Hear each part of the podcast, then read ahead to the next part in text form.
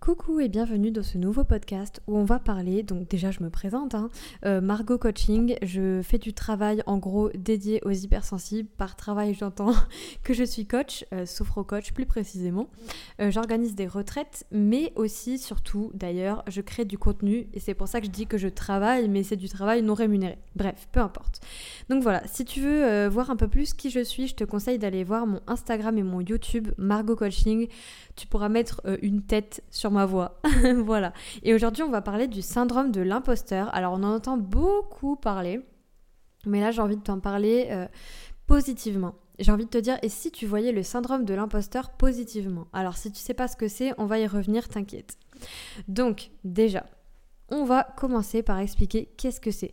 Le syndrome de l'imposteur, c'est une tendance à douter de ses réussites et à attribuer comme raison bah, à nos réussites euh, la chance. Voilà, oh bah, j'ai eu de la chance. Même si on a travaillé des heures et des heures, on va se dire non, mais là j'ai eu de la chance, j'étais là au bon moment, j'ai eu le bon sujet, etc. Mais on va jamais se dire que c'est grâce à nos compétences.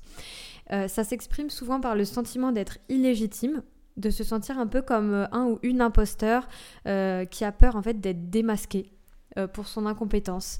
On va se dire mais un jour les gens vont se rendre compte qu'en fait je suis nulle. voilà, que je suis pas légitime.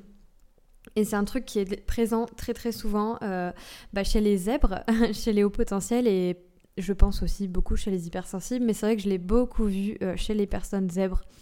Et à ça, il y a quelque chose qui se rajoute dont j'ai envie de te parler, euh, du surdoué en fait et du zèbre. Pour moi, c'est la même chose, hein, je le reprécise. c'est le perfectionnisme. Parce que relié au syndrome de l'imposteur, il y a le perfectionnisme aussi, qui, poussé à l'extrême, donne bah déjà pousse à procrastiner, à ne pas commencer un projet, à arrêter, etc. Mais euh, c'est pas forcément, comment dire, c'est pas forcément mauvais le perfectionnisme, mais ça peut être lié pour moi au syndrome de l'imposteur. Parce que comme on se remet tout le temps en question, qu'on se dit non mais là je suis pas légitime, euh, ça je peux pas le faire, machin, mais ça, pour moi il y a un lien entre les deux, tu vois. J'ai du mal à t'expliquer un peu le lien très clair, mais je pense que tu peux visualiser. Et pour moi, un perfectionnisme qui est apprivoisé ou un peu dosé, là, c'est un, atout pour réussir. Donc voilà, ça, je voulais vraiment t'en parler et je voulais te dire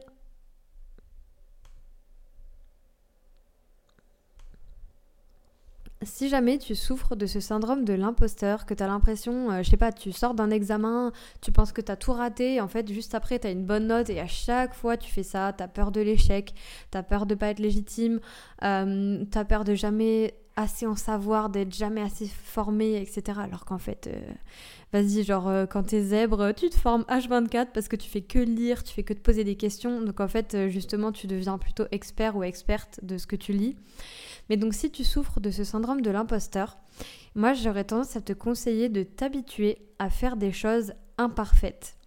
Euh, tout simplement, tu vois là ce podcast là que je suis en train de te tourner, il n'est pas euh, organisé. Genre euh, j'ai juste pris le sujet et j'y suis allée. Voilà. Avant, je faisais tout préparer de A à Z. En fait, je me rends compte que c'est pas forcément mieux et surtout, ça m'empêche de commencer. Donc voilà, ça c'est un peu un exemple. Ça peut être aussi euh, bah, pour, euh, pour changer un peu ce syndrome d'imposteur. Après, il peut rester présent, mais tu peux faire avec, tu vois. Tu peux agir en montrant tes talents, quitte à te tromper, donc encore une fois, être imparfait, imparfaite. Et tu peux te demander finalement qu'est-ce que mes échecs, hein, mes soi-disant échecs d'ailleurs, m'ont apporté de positif dans la vie? Tu vois, pour ma part, euh, comme je te disais, je fais pas tout parfaitement. Je laisse des stories avec des fautes, même si on me reprend. Je poste sans relire euh, et parfois, ben, il y a plein de fautes d'orthographe ou alors, euh, je sais pas, genre j'oublie un mot, enfin des trucs comme ça. je poste des vidéos assez spontanées, parfois sans me réécouter. Ça arrive très souvent d'ailleurs. En fait, j'agis dès que j'ai une idée, malgré le doute. Et plus tard, je réfléchis. Parce que nous, en fait, on réfléchit tellement, mais on réfléchit tellement que bah, ça nous bloque en fait, ça nous fait procrastiner. Et d'ailleurs, euh, là, c'est pas encore sorti, mais je prépare une, une formation sur la procrastination chez le zèbre, chez le surdoué.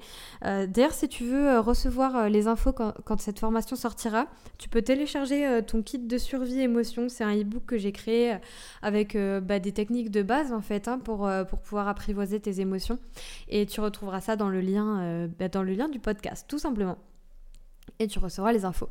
Et du coup, en quoi c'est cool finalement ce syndrome de l'imposteur hein? En quoi ça peut être cool? Bah, C'est que douter de ses réussites et de ses compétences, ça te permet d'aller toujours chercher plus loin, d'être plus dévoué, plus persévérant, plus persévérante, plus humble aussi. Et le fait de te sentir illégitime, j'ai bugué, illégitime, ça te pousse à apprendre plus, à te former plus.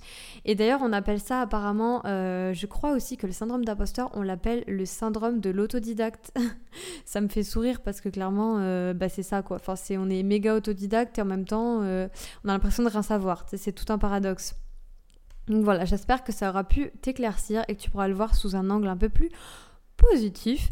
Et puis là où vraiment, enfin si ça prend vraiment une place genre énorme dans ta vie, euh, dans ce cas-là, il y a peut-être un truc à faire, euh, bah, un gros travail sur le perfectionnisme. Alors concernant mes coachings, je n'ai plus de place. Après, euh, il y a des places qui se libèrent forcément dans l'année. donc là, si jamais tu veux travailler ça, tu peux m'envoyer un mail. Tu retrouveras tout sur mon site Margot Coaching.